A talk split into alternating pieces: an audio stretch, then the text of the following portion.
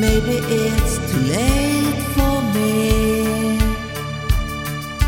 I can follow you or put you through. Simple settings all around.